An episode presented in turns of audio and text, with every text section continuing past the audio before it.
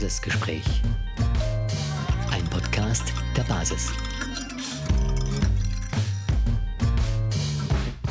Ja, liebe Zuhörer, ich darf herzlich begrüßen zu einer neuen Folge unseres Podcasts. Heute haben wir einen ganz spannenden Gesprächsgast, wie ich finde, Professor Dr. Andreas Sönnigsen, Facharzt für Innere Medizin mit Professuren in Salzburg, Witten, Herdecke und Wien wo er heute seine Wirkungsstätte hat. Und bevor wir jetzt in unser Gespräch einsteigen, schlage ich vor, wir machen eine kleine Vorstellungsrunde. Ja, sehr gerne. Äh, vielen Dank für die einführenden Worte. Ähm, mein Name ist Andreas Sonnigsen.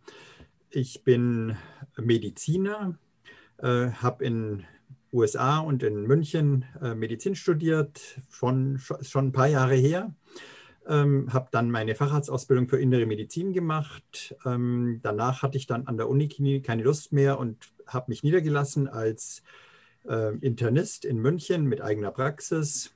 Ähm, habe da äh, 14 Jahre äh, Patienten betreut, in erster Linie hausärztlich und bin dann so auf einem kleinen Umweg praktisch irgendwie wieder in die Uni zurück und dann in die Allgemeinmedizin.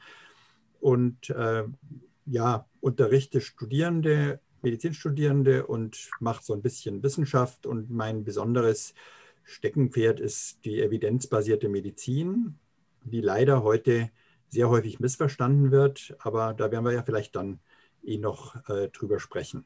Vielen Dank. Mein Name ist Maximilian Heller. Ich bin 26 Jahre alt, komme ursprünglich aus der Wetterau in Hessen ich habe Molekularbiologie studiert und bin jetzt angehender Mediziner. Ähm, ja, und ich interessiere mich äh, für die Bereiche äh, öffentliche Gesundheit, Evidenzmedizin und äh, Methodologie. Ich bin Alina Salle, 29 Jahre alt, wohne in Münster, Mutter eines zweijährigen Sohnes und ich habe Psychologie studiert. Mein Name ist Christoph Bedürftig, ich bin 40 Jahre alt und systemischer Berater aus Braunschweig. Ich begleite seit 20 Jahren etwa große Konzerne aller Branchen und äh, habe ein Buch zum Thema geschrieben, Systemische Beratung im Leistungssport, meine große Leidenschaft. Und in der Partei bin ich seit fast Beginn an und freue mich, immer wieder so spannende Menschen kennenzulernen, vor allen Dingen Menschen mit ganz viel Mitgefühl, was ich sonst ja in der Politik zumindest sehr vermisse. Und von daher würde ich gerne mit einer Frage einsteigen in unser Gespräch. Eine Frage an dich, Andreas. Welche Menschen begegnen dir denn bisher in deiner Laufbahn bei uns in der Basis? Ja, das ist eigentlich ganz spannend es, es ist eine ganz spannende Lebensphase, würde ich mal sagen, weil die Corona-Krise hat unsere Gesellschaft ja gespalten und sie hat viele Freundschaften beendet, äh, vielleicht ein bisschen die Spreu vom Weizen getrennt. Und jede Krise hat ja auch eine unheimliche Chance auf Neues. Und ich habe die Basis entdeckt. Das sind Leute, die die Ärmel hochkrempeln wollen, die sagen, nee, so kann es nicht weitergehen, wir müssen was tun, wir müssen was ändern, weil wir steuern tatsächlich also nicht nur mit den Corona-Verordnungen, sondern mit allen möglichen anderen Problemen dieser Welt wirklich auf einen Abgrund zu. Und, und in der Basis, die Leute, die ich bis jetzt kennengelernt habe, also im Kreisverband München, ähm, ja, das sind, das, das sind genau solche Leute, die, die sagen, Bock mal so, gell? wie man in München eben sagt. Gibt es denn, wo du gerade darüber sprichst, was dir gut gefällt bei uns, gibt es auch etwas im Außen, was dir gerade Zuversicht und Hoffnung schenkt, dass wir aus dieser Corona-Krise, was immer auch dahinter steckt, bald wieder rauskommen, vielleicht sogar mit einem blauen Auge? Was gibt dir Hoffnung? Naja, ähm, wir sind ja nicht alleine. Ja, also ich habe zwar, sagen wir mal, einiges einstecken müssen, jetzt auch beruflich, wissenschaftlich. Ich werde ja von allen möglichen Seiten attackiert, aber ich, ich sehe mich ja auch in guter Gesellschaft. Ja, da gibt es ja einen John Ioannidis, dann gibt es die äh, Urheber der Great Barrington Declaration, mit denen ich in persönlichem Kontakt inzwischen bin, äh, die sich in, in, in äh, Collateral Global Org zusammengeschlossen haben und äh, das Augenmerk darauf richten, was eigentlich für Schaden angerichtet wird durch die Maßnahmen. Das heißt, es gibt eben auch sehr viele Menschen, die sehr wohl erkennen, dass hier was schief läuft und die einen besseren Weg suchen, um mit dieser Krise umzugehen. Und denen es allen natürlich nicht der Meinung sind, das Virus existiert nicht oder das ist von Bill Gates erfunden oder was auch immer, was für komische Theorien äh, da kursieren, das, da sind wir ja weit weg davon. Wir sind ja keine Leugner. Wir werden zwar als solche tituliert, weil man versucht, uns äh, zu diskreditieren, aber wir sagen ja nicht, dass das alles erfunden ist, sondern wir sagen nur, pass mal auf, schaut euch die Zahlen mal genau an. Ja, also das ist äh, teilweise äh, wird das übertrieben dargestellt. Teilweise werden tatsächlich auch natürlich falsche äh, Zahlen ähm, berichtet mit mit einem bestimmten Zweck im Hintergrund. Und, und, und vor allen Dingen wird, wird der Fokus viel zu einseitig auf die Corona-Erkrankten und die Corona-Toten gelegt. Und man sieht überhaupt nicht links und nicht rechts, ja, äh, was sonst noch alles passiert. Also ich denke, das macht, das gibt eigentlich Hoffnung und ich glaube, dass auch in der Bevölkerung zunehmend ein, ein unwohles Gefühl sich breit macht. Ähm, also so ganz kann das irgendwie nicht stimmen, was hier läuft. Ja, das, da passen einfach viel zu viele Sachen nicht zusammen. Und ich glaube, dieses Momentum müssen wir jetzt auch mitnehmen. Und das ist auch unsere Chance, letztendlich äh, mit der Basis in, in eine gute Richtung zu marschieren, dass wir die Leute da abholen und sagen, ja, ihr habt recht, da, das, das ist nicht stimmig, was da passiert. Und ähm, jetzt müssen wir, müssen wir eben die Ärmel hochkrempeln und, und nach Alternativen suchen. Insofern ist es ja toll, ich schaue mal in Maximilians Richtung, dass wir mit dir natürlich, Andreas, einen ganz erfahrenen Mediziner unter uns haben, aber auch mit Maximilian einen Kollegen mit ganz, ganz frischem Blick, sozusagen kurz vor Ende des Studiums.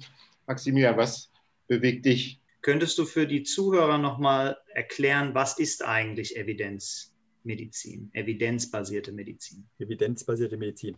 Ja, also die evidenzbasierte Medizin, ich meine, äh, der Begriff ist ja ein bisschen missverständlich, weil der ja ursprünglich auf Englisch geprägt wurde und Evidence im Englischen ist etwas, was wissenschaftlich nachgewiesen ist. Im Gegensatz zum Deutschen evident. Evident heißt ja, das ist so klar, dass man eigentlich gar keinen wissenschaftlichen Nachweis mehr braucht. Ja? Und wir, wir gebrauchen den Begriff evidenzbasierte Medizin tatsächlich im englischen Sinne. Äh, das heißt, das ist Medizin, für die es einen wissenschaftlichen Nachweis gibt. Und ähm, man muss ein bisschen zurückgehen zu den Ursprüngen der evidenzbasierten Medizin. Der Gründervater ist ja David Sackett, ähm, ein renommierter Epidemiologe, der ursprünglich an der McMaster University in Kanada tätig war und dann später in Oxford und der sich gegen die Medizin der damaligen Zeit gewandelt hat, die ich selber noch sehr gut in Erinnerung äh, habe äh, aus meiner Zeit an der Uniklinik in München.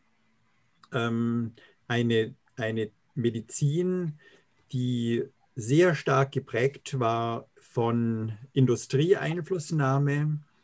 Ähm, man konnte sich eigentlich jedes Wochenende von irgendeiner Pharmafirma auf eine tolle Reise einladen lassen. Ähm, mein damaliger Chef in der Uniklinik hat das auch weitlich ausgekostet.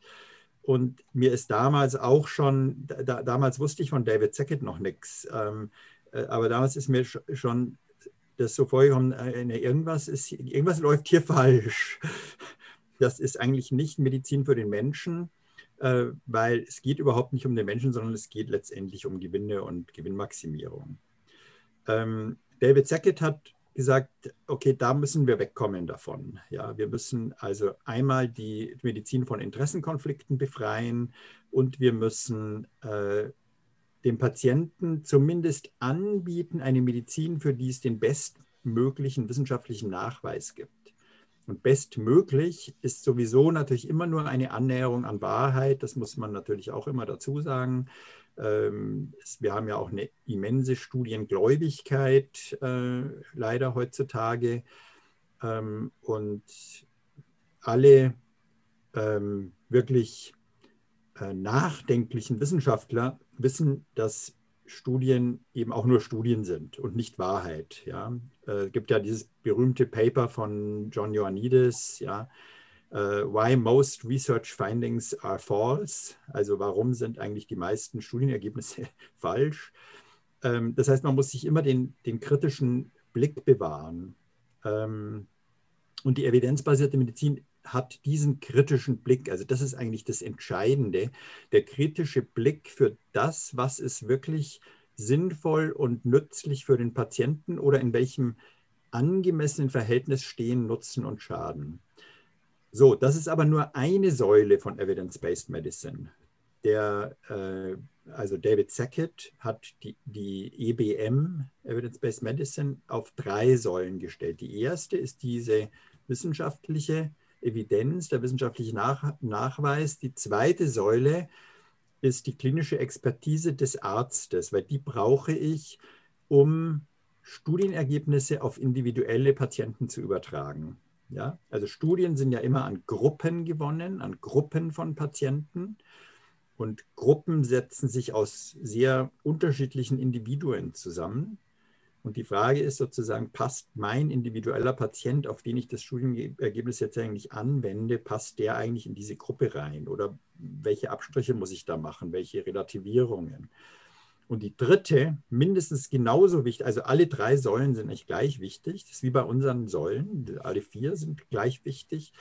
Ähm, die dritte Säule der evidenzbasierten Medizin sind die Wertvorstellungen und Wünsche des Patienten. Und zwar des informierten Patienten. Also der, wir müssen den Patienten sehr gut aufklären über Vor- und Nachteile medizinischer Maßnahmen und dann müssen wir gemeinsam mit dem Patienten zu einer Entscheidung kommen, eine sogenannte partizipative, informierte Entscheidung.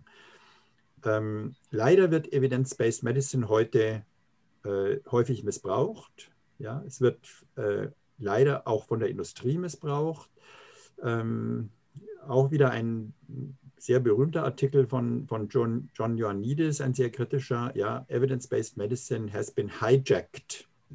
Also die wurde sozusagen gekapert von Interessengruppen in der Industrie oder auch in der Ärzteschaft und wird letztendlich missbraucht und auch dadurch natürlich diskreditiert. Also äh, wir müssen eigentlich auch bei der, bei der evidenzbasierten Medizin wieder zurückfinden zu dem, was David Sackett ursprünglich im Sinn hatte.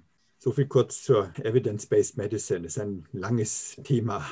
Die evidenzbasierte Medizin ist ja auch wie ein, wie ein Handwerk, wie ich das verstehe. Also es ist äh, viel methodologisches Arbeiten. Wie gewinnt man die beste wissenschaftliche Evidenz. Was würdest du sagen an einem Beispiel wie der Maske? Wie steht es da um die evidenzbasierte Medizin? Was sind da die Aussagen der Studien? Das ist eigentlich ein hervorragendes Beispiel, äh, um zu zeigen, was Evidence-Based Medicine ist, ist und was es nicht ist. Ja? Also wenn wir die Empfehlung der Masken jetzt mal zurückverfolgen. Ganz am Anfang hieß es, die Masken bringen nichts. Ja? Dann hieß es plötzlich, die, die, äh, der normale Mund-Nasenschutz äh, ist, ist effektiv und hilft, die Pandemie einzudämmen. Und jetzt seit ein paar Wochen hilft das plötzlich jetzt nichts mehr.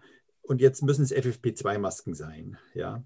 So, und jetzt schauen wir uns mal die Studienevidenz, die Studienlage dazu genau an. Die meisten alten Studien, die es gab zu Masken, zeigen eigentlich, dass der Effekt von Masken zur Verhinderung der Weitergabe von Viruserkrankungen unzureichend ist. Also allenfalls minimal. Ja. Und zwar gibt es dazu einen Cochrane Review aus dem Jahr 2011. Da gibt es auch jetzt ein Update dazu. Und der, der hat nur randomisiert kontrollierte Studien eingeschlossen. Nun äh, unterscheidet man eben verschiedene Studiensorten, auf denen Evidenz beruhen kann. Und so die höchste Stufe ist eigentlich sozusagen die randomisiert kontrollierte Studie. Die, das, die, die randomisiert kontrollierte Studie in drei Sätzen äh, äh, erklärt ist, man nimmt eine Gruppe per Losverfahren in eine Gruppe A und eine Gruppe B und die Gruppe A kriegt eine bestimmte medizinische Maßnahme, zum Beispiel Masken tragen und die Gruppe B, die kriegt Placebos oder eben auch nichts. Ja? So, und bei diesen randomisiert kontrollierten Studien ist eigentlich nichts rausgekommen, was jetzt die Effektivität von Masken anbetrifft. Jetzt hat Mitte des Jahres hat eine Arbeitsgruppe in Kanada, also dem Ursprungsland von David Sackett, äh, eine, eine systematische Literaturübersicht gemacht und die haben jetzt nur Beobachtungsstudien eingeschlossen. Und sie haben 29 Beobachtungsstudien, also nicht randomisiert kontrollierte Studien, sondern sogenannte Kohortenstudien, also wo eine Bevölkerung meist retrospektiv, also zurückschauend beobachtet wird. Und dann fragt man am Ende, äh, haben Sie eigentlich eine Maske getragen in den letzten Grippewellen oder nicht? Und dann werden, werden diese Bevölkerungsgruppen einfach miteinander verglichen. Aber die sind natürlich nicht unbedingt vergleichbar, weil die Maskenträger sind vielleicht eher ältere Menschen oder eher kränkere Menschen und die Nicht-Maskenträger sind eben die gesünderen und so weiter. Das heißt, man hat da verschiedene Verzerrungs, ein, ein hohes Verzerrungspotenzial drin in solchen Studien. So, und diese, diese systematische Übersichtsarbeit hat 29 Studien inkludiert zur Frage Maske ja oder nein und äh, Weitergabe von Infektionen.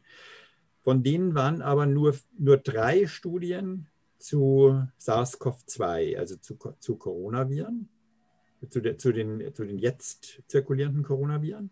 Die anderen waren entweder zu Influenza oder zu SARS-1, also 2003. Äh, dann waren äh, nur fünf Studien waren im Community-Setting und die anderen waren alle im Gesundheitsbereich. Und dann waren nur sechs oder sieben Studien waren mit normalem Mund-Nasenschutz und die anderen waren mit FFP2. So, das heißt also, ich habe jetzt ein Sammelsurium von Studien im Community-Setting oder im Gesundheitsbereich von SARS-CoV-1, SARS-CoV-2 und Influenza und von ganz unterschiedlichen Menschen. Und die schmeiße ich jetzt alle in einen Topf und dann rechne ich irgendwas aus. Und bei dieser Rechnung ist dann rausgekommen, ja, also äh, äh, Masken reduzieren äh, das Risiko um 80 Prozent. Diese Zahl ist natürlich völliger Humbug, weil die Studien, die hier in diese Meta-Analyse inkludiert wurden, überhaupt nicht vergleichbar sind. Ja? Was ähm, ich raushöre, ist auch, dass diese Studien ja durchgeführt werden an freiwilligen Teilnehmern wie weit kann man das dann überhaupt anwenden auf eine Maskenpflicht, wo ja dann große Gruppen der Bevölkerung verpflichtet werden, die Maske zu tragen? Ich bin mir gar nicht sicher, ob es nur Freiwillige waren, weil ich denke, dass die, die Studien, die im Gesundheitsbereich durchgeführt wurden, waren möglicherweise nicht freiwillig. Die wurden wahrscheinlich äh, verpflichtet, dann äh, die Masken zu tragen. Also das glaube ich, auch das ist zum Beispiel eine, eine Unsicherheit, ja, die diese Studien anbetrifft.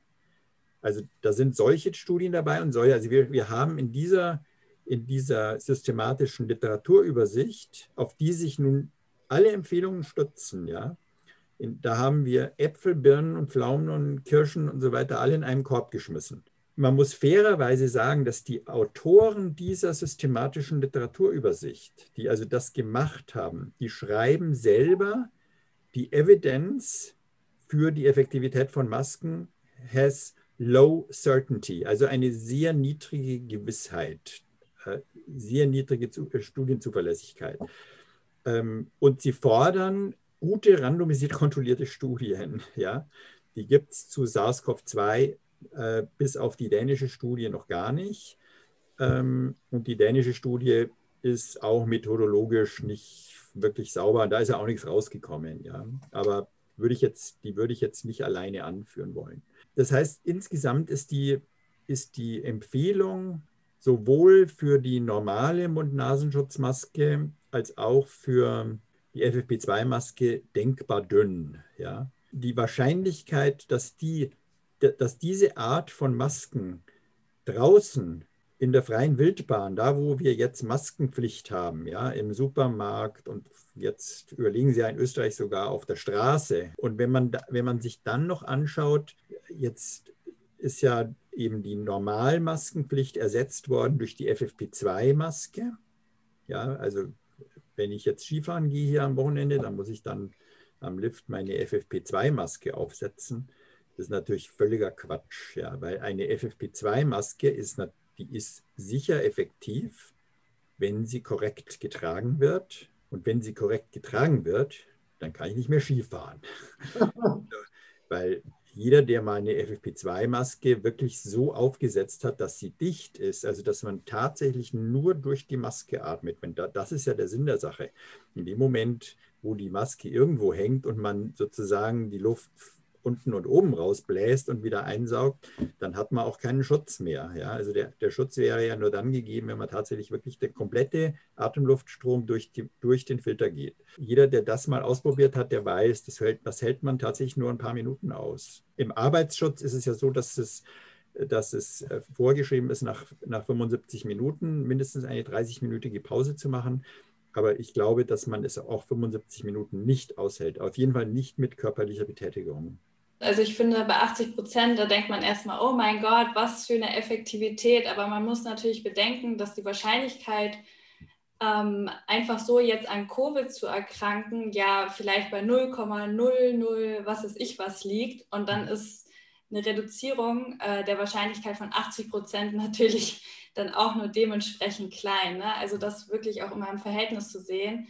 Und das finde ich auch immer schade, dass äh, dann immer nur diese großen Zahlen dann genannt werden. Jetzt auch bei den Studien, ne, 95-prozentige Effektivität. Wenn man sich die Studie dann anschaut, dann leitet man das halt von Proband, einer Probandenzahl von 168 ab, was halt so in wissenschaftlichen Studien eigentlich für jeden Wissenschaftler ein Witz sein sollte. Ich weiß nicht, hast du da dich damit vielleicht auch noch äh, eingehender beschäftigt, jetzt mit den Impfungen, weil das ist ja auch immer für alle von uns jetzt sehr interessant, ne, weil wir das schwer einschätzen können als Laie, ähm, ja, was man jetzt eigentlich wirklich davon halten kann. Ja, du sprichst ein ganz wichtiges Thema an. Das ist der Unterschied zwischen absoluter und relativer Risikoreduktion, ja. Ähm, und äh, in, in, in, in, in diesen Berichten werden ja immer die relativen Risiko äh, Verminderung ähm, genannt. Und äh, also eine 50 Prozent Risikoreduktion ist natürlich, wenn ich zehn Erkrankte in der einen Gruppe habe und ich habe in der anderen nur fünf, dann ist es eine 50-prozentige Risikoreduktion. So, jetzt ist aber natürlich die Frage, wie groß war denn die Studie? Ja? Mhm. Wenn also von 20 Leuten in der Gruppe in der einen zehn sterben und in der anderen nur fünf, dann ist das natürlich ein, ein beträchtlicher Erfolg. Ja? Dann ist diese 50 Prozent Risikoreduktion ist natürlich dann sinnvoll. So, wenn ich aber, und das ist natürlich jetzt das, was du gerade angesprochen hast, wie das bei den Impfstudien der Fall ist, das ist ja nicht, sind ja nicht 20 und 10 Probanden, sondern es sind eben 40.000. Ja? Und von 40.000 sind in der einen Gruppe halt 160 und in der anderen 10. Ähm, es ist signifikant, aber es ist natürlich absolut betrachtet nur ein sehr geringer Unterschied. Und bei den Masken ist es natürlich noch viel, viel extremer. Ja? Wenn ich jetzt äh, eben die Masken in, im, in der freien Wildbahn sozusagen verpflichtend tragen lasse äh, und man sich mal ausrechnet, wie groß ist denn die Wahrscheinlichkeit, äh, dass ich überhaupt einem Infektiösen begegne, ja, also wenn ich jetzt rausgehe und ich gehe einkaufen und so weiter und so fort, wir haben ja momentan eine Prävalenz in der Bevölkerung, also wie viele Erkrankte, die potenziell die, äh, die Erkrankung überhaupt weitergeben äh, kann, die liegt ja bei 0,4 Prozent ungefähr. Ja. Das heißt also vier von 1000. Das heißt, ich muss 1000 Menschen begegnen und vier davon sind infektiös. Hm. Also bei 996 trage ich die Maske sowieso schon mal umsonst. Ja, und ich meine, wie vielen Menschen begegne ich jeden Tag? Also im Moment bin ich im Homeoffice und so weiter, da begegne ich sehr, sehr wenigen. Aber selbst wenn ich jetzt rausgehe und ich gehe Skifahren und ich gehe in den Supermarkt, dann begegne ich vielleicht 10, 20 Menschen, komme ich vielleicht so nahe, dass theoretisch ein Ansteckungsrisiko bestehen würde. Äh, und die Wahrscheinlichkeit, dass da überhaupt ein Infektiöser dabei ist, ist, ist eben nahe Null. Und wenn ja. ich Null um 80 Prozent reduziere, dann ist es immer noch Null. Ja. ja. genau. Erstmal das. Und wenn niemand infektiös ist, den ich begegne, dann ist die Wahrscheinlichkeit per se auch null. Ne? Das wird ja irgendwie häufig auch aus, ja. durcheinander geworfen, dass man sagt, okay, ich trage die Maske, dadurch schütze ich mich. Aber wenn ich niemanden Infektiöses begegne, dann bringt sie halt wirklich null. Ne? Genau. Ist übrigens bei den 29 Studien, die in diesen Maskenreview inkludiert worden sind, da war bei sechs Studien kein einziger Infektionsfall. Also weder in der Maskengruppe noch in der Kontrollgruppe. Das heißt, von den 29 sind sechs Studien schon mal von vornherein ausges äh, ausgeschlossen worden, weil man da überhaupt das Ergebnis nicht verwerten konnte. Äh, vielleicht kommen wir noch mal kurz auf die Impfung zurück, weil bei der Impfung finde ich, da ist es ein bisschen anders.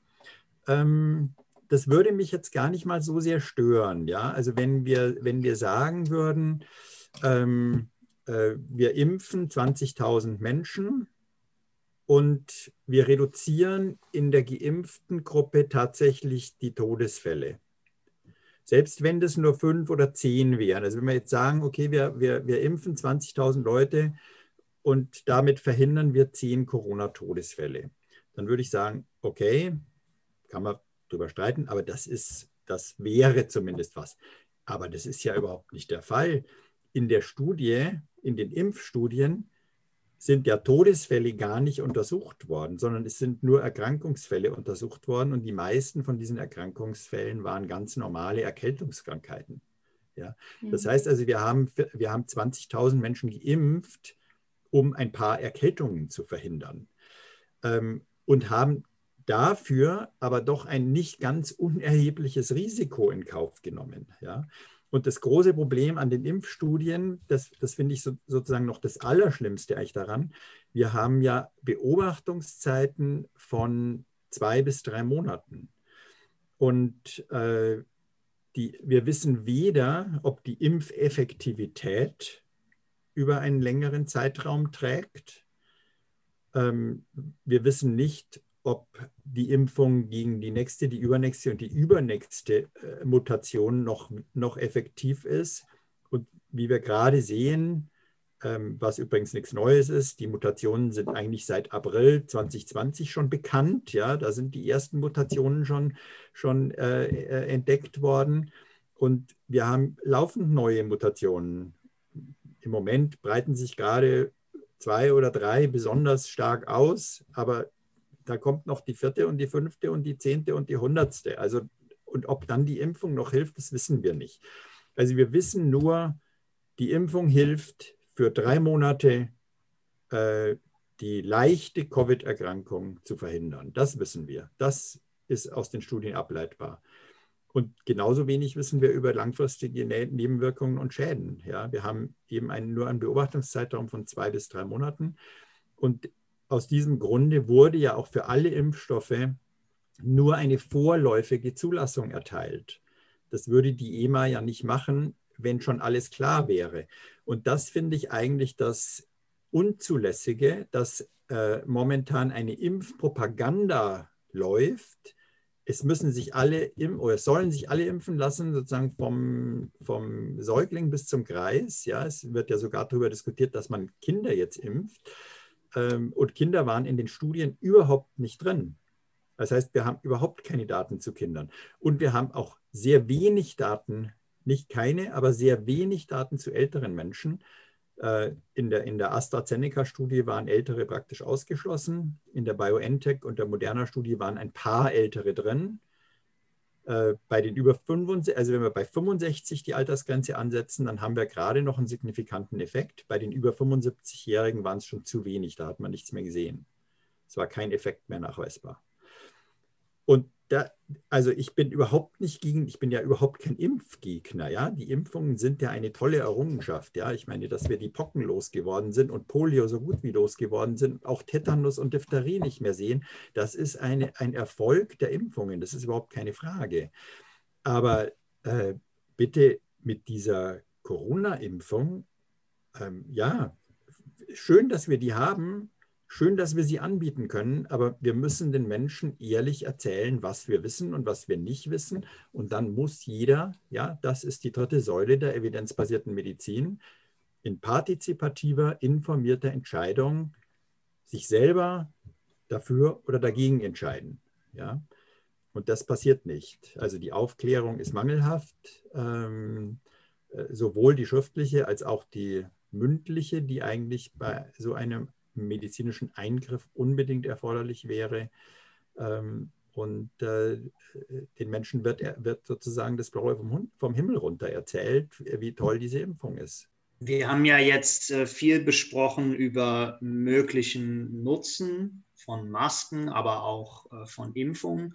Wie steht es denn über die möglichen Schäden? Wie werden die denn untersucht in diesen Studien? Gibt es dazu ähm, schon Erkenntnisse, sagen wir mal, was mögliche Schäden sind von der Maske, was mögliche Schäden sind von den Impfungen, um da auch eine, ja, wie du sagst, informierte Abwägung zu treffen zwischen Nutzen und Schaden? Also was die Masken anbetrifft, da gibt es, äh, gibt es äh, Studien dazu. Wir sind selber gerade dabei, eine, eine systematische Literaturübersicht zu erstellen. Also ich, ich muss sagen, die Masken richten wahrscheinlich nicht so viel Schaden an. Ja, die machen ein bisschen psychischen Schaden wahrscheinlich. Also wenn die Kinder jetzt mit FFP2-Maske in der Schule sitzen müssen, die Masken wahrscheinlich nicht richtig tragen, äh, weil sie es gar nicht aushalten und die Lehrer auch keine Ahnung haben, wie es eigentlich funktionieren sollte. Ähm, das ist ja Augenwischerei, aber es macht natürlich mit den Kindern was. Ja? Es, es suggeriert, äh, um Gottes Willen, wir sind ja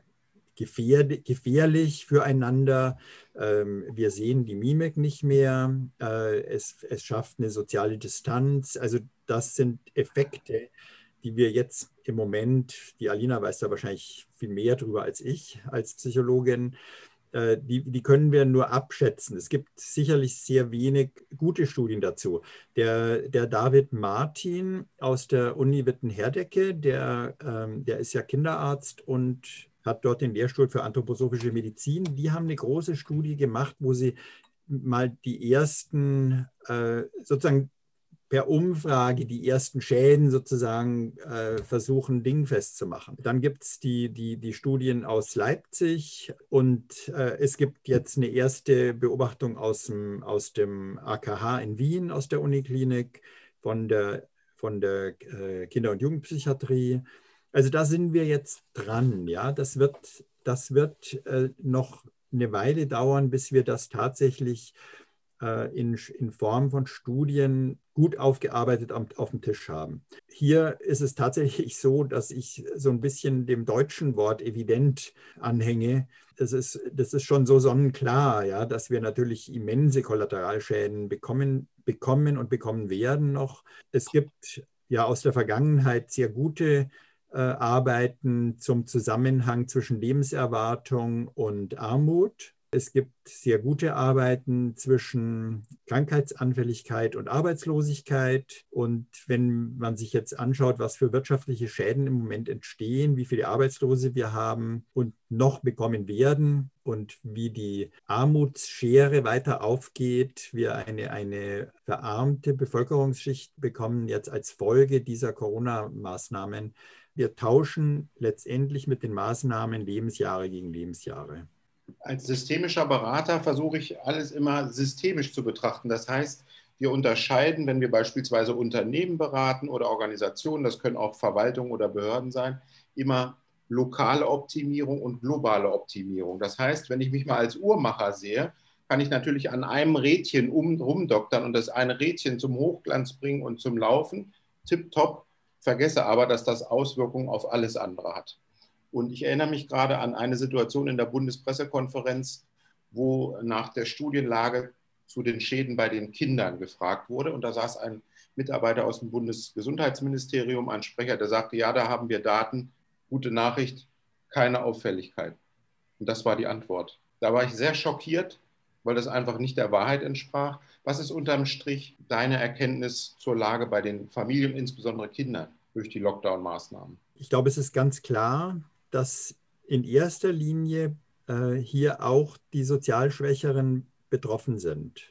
Und wenn ich mir jetzt vorstelle, dass eine Familie mit drei Kindern auf einer Vierzimmerwohnung im sechsten Stock wohnt und dass hier eine immense Belastung auf den Familien äh, liegt, ist eigentlich sonnenklar.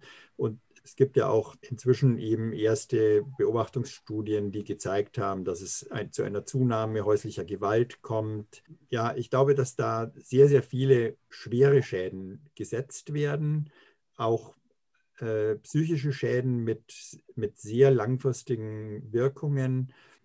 Das ist etwas, woran wir, woran wir sehr intensiv arbeiten müssen. Was meinst du, wenn wir jetzt davon ausgehen, dass die Politiker ja nicht so schnell gnädig sind und uns da rauslassen, worauf sollten die Deutschen sich vielleicht auch mal wieder ja, besinnen, auf welche Stärken ähm, und Ressourcen, um da vielleicht aus eigener Kraft auch rauszukommen? Ich glaube, dass für jeden von uns ist es wichtig, sich auf bestimmte Kernthemen zu konzentrieren. Ja, auch irgendwie wieder zu sich selbst zurückzufinden. Ich meine, wir leben ja und da ist die Corona-Krise ja nur, nur symptomatisch dafür. Wir leben ja in einer, in einer Welt, die zunehmend äh, mechanistisch, materialistisch geprägt ist. Ähm, das, das zeigt sich jetzt in der Corona-Krise sozusagen, der Mensch ist eine Maschine, und äh, jetzt müssen wir die, wir müssen den jeden Tag testen, ja, sozusagen, ob ob der Motor noch richtig läuft. Also eine, eine immense Testgläubigkeit auch bei den Menschen und ein Verlust an Selbstwahrnehmung, sage ich mal. Also ich, ich glaube, das ist auch, auch ein ganz wichtiges Thema in der Medizin, ja, dass wir, dass wir eigentlich von dem mechanistischen äh, Körperfunktionsbild, das wir haben, wieder ein bisschen wegkommen müssen und wieder mehr uns selber spüren müssen auch mal in uns reinhorchen und dann wahrnehmen, Mensch, ja, bin ich eigentlich gesund oder bin ich nicht gesund? Wir haben ja so einen so Verlust an Selbstgefühl, kann man sagen. Äh, das, das gipfelt so in, ich habe so lustige Begebenheiten aus der Praxis. Ja, da kam mal eine Patientin äh, zu mir in die Praxis mit ihrem sechsjährigen Kind und dann fragte ich sie, ja, was ist das Problem? Also das Kind war das Problem. Und dann äh, hat sie gesagt, ja, ähm, der, Milch, der, der, der erste Milchzahn wackelt. Und dann habe ich sie gefragt, ja, und wieso, wieso sind Sie da jetzt zum Arzt gegangen deswegen? Ja, ich wollte es einfach mal kontrollieren lassen, ob das auch so alles in Ordnung ist. Also wirklich ein, ein völliger Verlust an, an äh, Erkenntnis oder an, an, normaler Wahrnehmung, was ist eigentlich gesund und was ist nicht gesund. Das ist natürlich jetzt ein Extrembeispiel, aber, aber es zeigt so ein bisschen die Tendenz und, und ich glaube, da müssen wir, da müssen wir wieder hinkommen, dass wir, dass wir wieder ein gutes Bewusstsein für unseren eigenen Körper haben. Also ich weiß, wann ich mich testen lassen muss und wann nicht. Und ich habe noch keinen einzigen Corona-Test gemacht sehe auch keine Veranlassung dafür. Ich nehme das genauso wahr. Ich habe sogar den Eindruck, dass die Menschen einen starken Kontakt zu ihrer Intuition verloren haben. Ich habe in vielen, vielen tausend Beratungsgesprächen die Deutschen insbesondere als eigentlich eher skeptisch kennengelernt und als jemand, das ist auch eine Stärke, der Unrecht fünf Meter oder fünf Kilometer gegen den Wind schon riecht. Ja, also nach dem Motto, wenn der Partner mich betrügt, dann merke ich das schon acht Wochen vorher. Und das ist völlig verloren gegangen. Und daran hast du mich eben nochmal erinnert mit den Worten, wir müssen wieder zu uns finden. Und auch diese innere Stimme, die sagt, Moment, hier stimmt doch was nicht. Der müssen wir vielleicht wieder Gehör schenken. Daran erinnert mich das ganz stark. Maximilian, deine letzte Frage gerne. Das äh, erinnert mich auch an eine der Säulen der äh, basisdemokratischen Partei. Das ist die Achtsamkeit, die auch wieder mehr äh, Teil unserer Gesellschaft ähm, werden sollte. Meine Frage wäre dazu, ähm, wie kann man es schaffen, ähm, auch als, als Arzt, in der man auch eine Verantwortung übernehmen muss für seine Patienten und seine Mitmenschen? Du wurdest ja jetzt auch öfters schon, wie du sagst, Opfer von Anfeindungen und äh, Diffamierungen in der Öffentlichkeit. Welche Möglichkeiten gibt es da, doch zurückzukehren zu der Achtsamkeit und sich nicht von diesen Dingen ja, ausbremsen zu lassen? die Achtsamkeit, die richtet sich ja auf mich selbst, wie ich selbst mit, mit mir selbst und mit meinem Körper umgehe, wie ich selbst mich spüren kann, wie ich selbst auf mich eingehen kann und auf mich achten kann. Und äh, ich glaube, wir brauchen beides. Das ist ja ein, ein, alter Spruch aus der Bibel, ja, liebe deinen Nächsten wie dich selbst. Ja, das heißt also, ich kann den Nächsten auch gar nicht lieben, ich kann dem Nächsten auch gar keine Achtsamkeit entgegenbringen, wenn ich, wenn ich diese Achtsamkeit nicht für mich selber auch habe. Ähm, und da müssen wir, da müssen wir ganz, ganz stark in diese Richtung äh, versuchen, wieder hinzukommen. Ähm, äh, deswegen finde find ich diese Säule, finde ich, einen ganz wichtigen und, und, und wunderschönen Baustein von, von der Politik, die die Basis auch machen möchte. ich springe jetzt mit dem Gedanken ein bisschen, aber, aber es passt, glaube ich, trotzdem äh, dazu, denn Achtsamkeit bedeutet ja auch, dass der Mensch wieder in den Mittelpunkt äh, gestellt wird. Und das ist etwas, was, was uns ja doch sehr, sehr verloren gegangen ist in der, in der Politik, so wie wir sie jetzt beobachten. Und ich glaube, die Politik muss etwas machen, was in der Medizin durch David Sackett vor, vor 30 Jahren angestoßen wurde, nämlich Interessenkonflikte zu beachten, zu, wahrzunehmen und zu vermeiden und da, wo sie da sind, ähm, äh, einen, einen vernünftigen Umgang damit zu finden. Und das ist, glaube ich, ein großes Problem, das wir in der Politik heute haben, ähm, was eben auch fehlende Achtsamkeit dann zur Folge hat, dass, dass Politiker äh, aller Parteien äh, durch massive Interessenkonflikte geprägt sind und äh, letztendlich Entscheidungen durch Lobbys getroffen werden und ähm, äh, durch Einflussnahme von nicht bürgernahen Institutionen, sage ich jetzt mal sehr vorsichtig umschrieben. Ja. Und ähm, die, die Achtsamkeit, die wir uns und unseren Mitmenschen entgegenbringen, die verbietet das eigentlich. Und hängt natürlich sehr, sehr eng mit der Machtbegrenzung zusammen äh, und hängt sehr, sehr eng natürlich mit Freiheit zusammen. Freiheit ist ja nicht nur sozusagen, ich kann heute äh, dahin gehen, wo ich will, sondern Freiheit ist ein, ein viel, viel weiterer Begriff. Es ist auch eine innere Freiheit. Ähm, es ist die Freiheit, im, Zusammen, im, im Zusammenleben mit, mit den anderen Menschen auf, auf dieser Welt. Und es hat natürlich einen sehr, sehr globalen Aspekt. Christoph ist ja vorhin so ein bisschen auf die globale Ebene gekommen. Da sind wir jetzt gar nicht näher drauf eingestiegen. Aber es ist ja auch was, was ganz, ganz wichtig ist und was momentan völlig hinten runterfällt. Wir leben ja mit, der, mit den Corona-Maßnahmen in einer völlig egozentrischen Sichtweise unseres unmittelbaren Umfeldes, wo wir jetzt die Corona-Toten retten müssen, ohne äh, einen, den geringsten Blick über den Tellerrand zu werfen, was damit in der Welt eigentlich passiert. Und ja, hier, müssen, hier, hier muss ein Neuanfang her. Und ich glaube, die Basis ist, ist hier auf, absolut auf dem richtigen Weg. Ja, wenn es nach dir gehen würde, wie würde unsere Gesellschaft denn dann in zehn Jahren aussehen? Also ich würde mir wünschen, dass wir tatsächlich die, die immens äh, starke Fokussierung auf Materielles überwinden.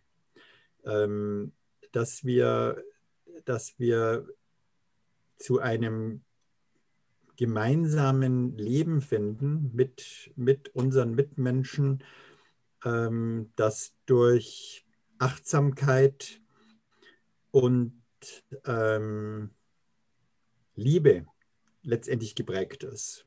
Mhm. Ähm, ich glaube, dass ähm, ein, ein, ein, gewisse, ein gewisses Maß an Wohlstand ist für, für uns alle wünschenswert und für uns alle auch erreichbar. Und das ist, das ist aber nur dann erreichbar, wenn wir ähm, die derzeitige Umverteilung von Gütern, ähm, äh, irgendwie in den Griff kriegen und stoppen. Ja. Deswegen hat für mich die, die Säule der Machtbegrenzung hat für mich auch äh, einen sehr starken Aspekt von Begrenzung von äh, weltlichem Reichtum. Ja. Also das ist nicht, ähm, das tut unserer Welt nicht gut, dass, äh, dass äh, 10 Prozent der Menschen 90 Prozent der Güter haben. Mhm. Ähm, also da würde ich mir wünschen, dass, dass hier tatsächlich ein, ein Umdenken stattfindet und dass, äh, dass auch gerade äh, die, die Menschen, die jetzt über, über immens äh, hohe wirtschaftliche Ressourcen verfügen, dass sie, dass, dass sie hier äh, bereit sind, ähm, äh, mit der Menschheit in, als Ganzes einen gemeinsamen Weg zu gehen. Ähm, also das wäre, glaube ich, das, das Allerwichtigste und die Basis für alles andere. Ähm, dann würde ich, mir, würde ich mir wünschen, dass wir, ähm, was auch, glaube ich, eine sehr wichtige Voraussetzung für echte Basisdemokratie ist. Ähm, wir, wir brauchen eine, einen immensen Bildungsschub. Ja, wir müssen, äh, wir müssen äh, darauf achten, dass wir hier eine viel bessere Chancengleichheit herstellen. Wir müssen äh, darauf äh, schauen, dass unsere Kinder ähm, auch politisch gebildet aufwachsen und, und in so ein System der vier Säulen überhaupt wirklich gut reinwachsen. Ja? Das, das, das passiert sicher nicht von heute auf morgen. Ähm, braucht immens äh, hohe Anstrengungen, aber ich, aber ich halte das für, für möglich. Ja? Also ich, ich möchte eigentlich sozusagen die, die Kurve jetzt nochmal kriegen und sagen, nee, äh, eben genau nicht resignieren, sondern die Krise als, als Anlass äh, sehen, ähm, wir, wir schaffen das, ja, wir, wir können das als Menschheit hinkriegen. Wir kriegen die Klimakrise in den Griff. Äh, wir kriegen die soziale Ungleichheit in den Griff, wenn wir nur alle anpacken und daran gemeinsam arbeiten. Ähm, ich, ich, ich wünsche mir, dass, dass Deutschland nicht mehr der drittgrößte Waffenexporteur der Welt ist. Ja? Ähm, ich wünsche mir, dass Politik frei von Interessenkonflikten gemacht wird, von, äh, äh, dass, dass nicht mehr Politik für Konzerne gemacht wird, sondern Politik für Menschen. Und Politik für Menschen können nur die Menschen machen. Und die Menschen, das sind wir und das ist die Basis. Ja? Also insofern äh, glaube ich, dass die, der basisdemokratische Weg ist eigentlich der einzige richtige. Äh, der, der dann tatsächlich in zehn Jahren die Welt vielleicht ein bisschen besser ausschauen lässt. Nun hast du uns mal ein sehr detailliertes Bild, vielen Dank dafür, von deiner wünschenswerten Zukunft gegeben. Von daher, Alina, auch an dich vielen Dank für diese schöne Abschlussfrage, denn sie führt nämlich genau dazu, dass wir auch mit dem Blick aufs Gute und Wünschenswerte hier aus unserem Interview heute gehen. Ja, liebe Zuhörer, wir sind wieder mal an einer spannenden Endung angekommen. Äh, heute fiel es mir besonders schwer, auf die Uhr zu gucken. Von daher freue ich mich einfach aufs nächste Mal und weitere tolle Gespräche. Herzlichen Dank und bis zum nächsten Mal. Basisgespräch. Ein Podcast der Basis.